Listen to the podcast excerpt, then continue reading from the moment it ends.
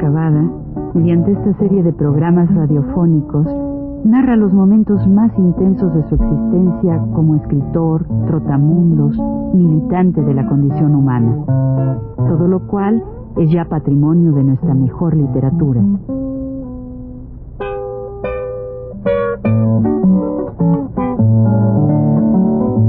Con ustedes, Juan de la Cabada. Buenas tardes, buenas tardes. Vamos a continuar con aquella conversación sobre cómo se, en qué se convierte un carro de azúcar comprado a centavo la libra, o sea, más o menos dos centavos el kilo, más o menos. Pues bien, me contaba don Pedro, digo don, el don, don Pepe, cómo su abuelo don Pedro había comprado aquel azúcar a centavo la libra, ¿verdad? Y, entonces me dijo, porque mi abuelo no se metió como yo en estas cosas de chicle, ¿ah?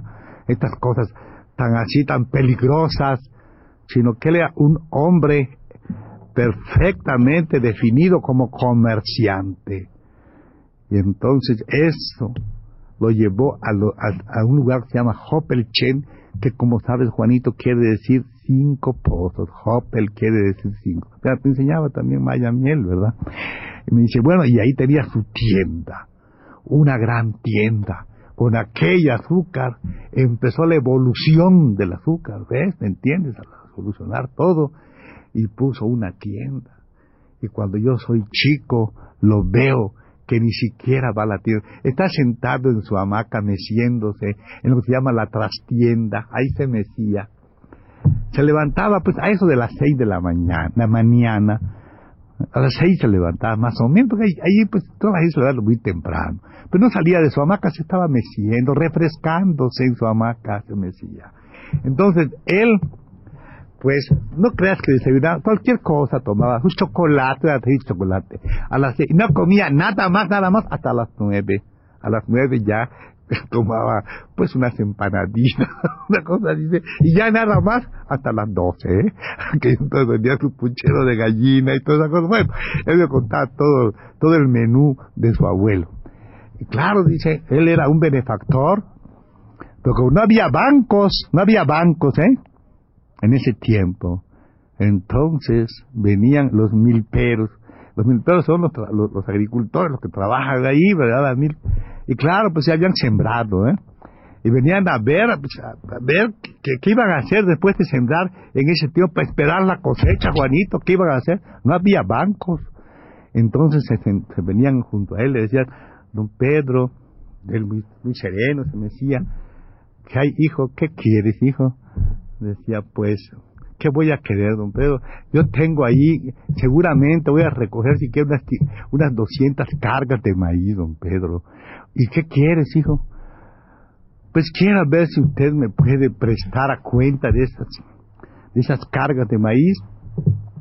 Unos 400 pesos, siquiera a dos pesos por carga. ¿Cómo 400 pesos, muchacho? Tú vas a dar la vuelta al mundo, qué cosa, le decía, no, decía, pues, yo pues, este, quisiera, no, hombre, ¿qué te voy a dar? Estás loco, hombre, estás loco, te voy a dar eso, te daré, pues mira, te voy a dar 200 y vas bien. Y eso no todo en dinero, como tenía tienda, ¿ves? Decía, de usted, mencionaba de usted a mí. Como tenía tienda, decía, te doy parte en mercancía, para que no te emborraches y todo, y otra parte en dinero. Porque entonces el pobre, ¿qué otro remedio le quedaba? ¿Quién iba a ver? Pues a él, ¿verdad? Y así todos llegaban. Iba acumulando él el maíz de toda la región, ¿ah? porque era inteligente, era muy inteligente, se paseaba. Era un, no creas que no leía, era un leído, no era nada religioso, pero eso sí, cuando llegaba por el padre García o el padre Cuello de que hablamos antes, en otro programa, llegaban ellos, ah, los recibía muy bien, los en su casa, los hospedaba, ahí se iban a sentar, en las noches platicaban, mesida y mesida, Ah, el padre y él, porque era un hombre muy liberal, claro, muy liberal, no era religioso.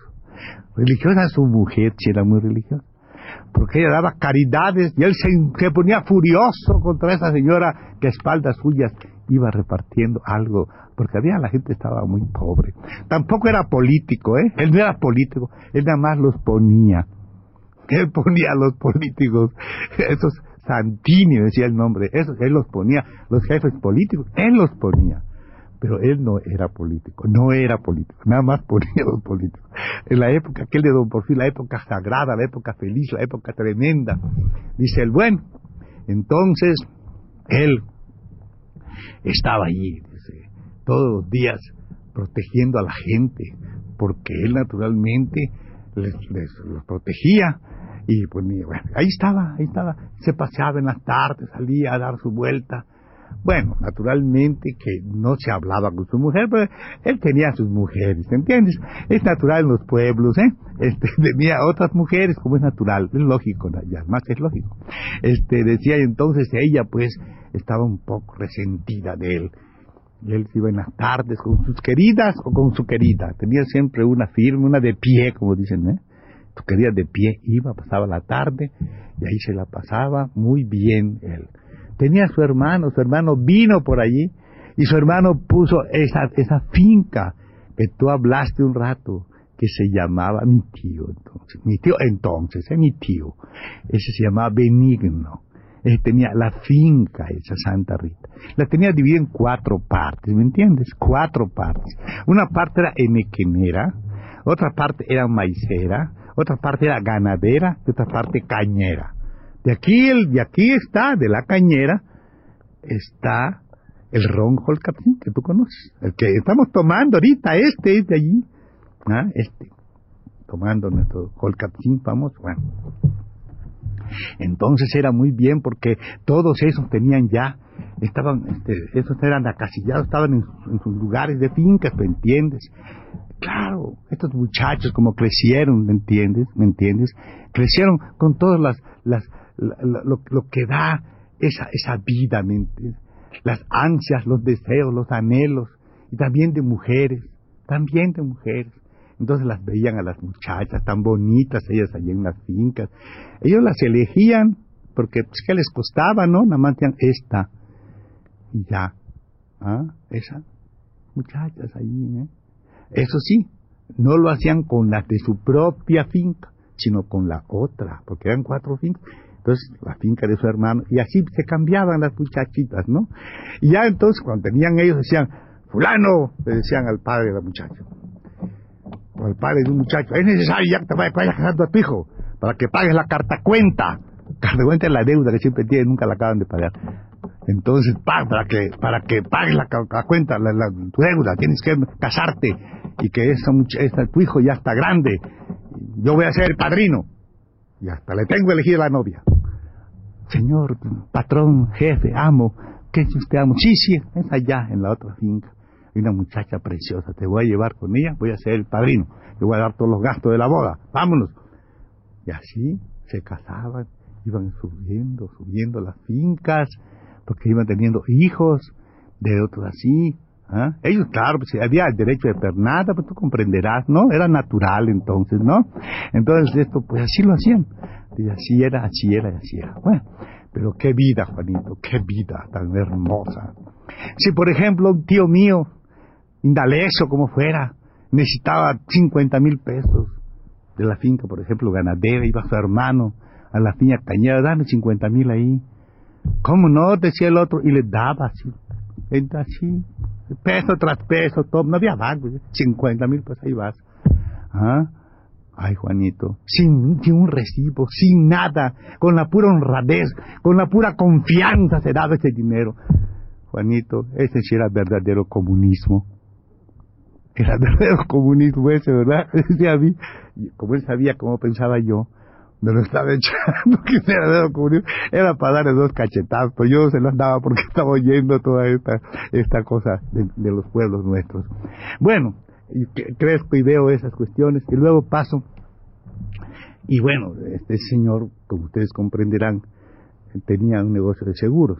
Bueno, y por fin ese señor este hace una cosa muy eso ya no está muy bien no es tan bonito como lo acabo de contar porque él, saben ustedes que en esos pueblos hay siempre viuditas que tienen su dinerito poco dinero cinco seis mil pesos aquel tiempo ocho pero si les dicen que les van a dar el 2% de interés al mes se les, cuadran los ojos y entregan la lana este amigo les ofreció que les iba a dar el 2%, algo así de interés mensual a esas pobres viudas, esas pobres viejas, ya viejitas, tías, eh, tías, esas que andan por ahí. Y fue recogiendo la lana de todas, mano. Pagó el primer mes y se desapareció del pueblo. Se fue con todo el dinero el señor aquel que tanto interés tenía por el comunismo antiguo, el comunismo que creía que el comunismo porfirista. Esa es la purísima verdad no les voy a era precioso. Bueno, yo así estoy en, eso, en esos planes, viendo cosas. Y empiezo, tenía que ir por alguna parte, ¿no? Y iba mucho a Mérida, vivía en, en Mérida, en, la, en una que se llamaba la Casa Gamboa, la esquina del Conejo, ahí vivía yo. Pero en esto, que estaba por ahí, me, año 37, me, por, ya, ya, había yo el 36, te conté, de octubre, todo por la, por la selva, ya conocía bastante la selva, salía, venía, así, y de repente me encuentro a un individuo que se llama, se llama, porque vive, se llama Octavio Novaro. Hola hermano, ¿qué haces aquí? Director de una escuela, director de una escuela, director de la escuela que, de, de donde estuvieron las, las, teresianas. Era una de las primeras escuelas vocacionales que un señor que se llamó el general Cárdenas promovió en su época. Y se, vamos, por, eh, digamos que proliferaron, hay muchas escuelas ahora de estas vocacionales, y aunque ahí había una y la dirigía Octavio. Pero ¿qué les parece a ustedes que un amigo mío, un amigo mío, era el, subdirector, también se llamaba Octavio?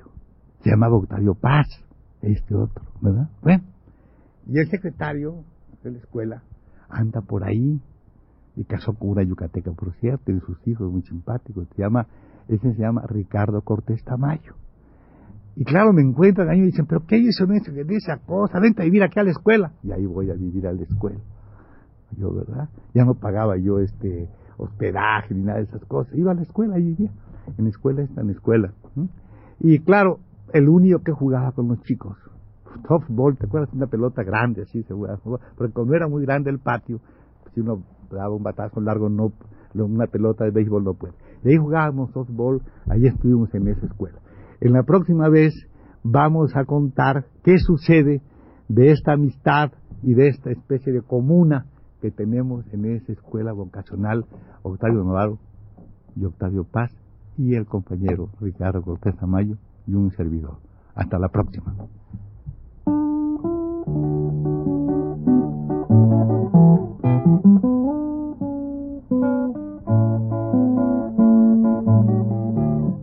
Radio Universidad presentó Recuento Vivo.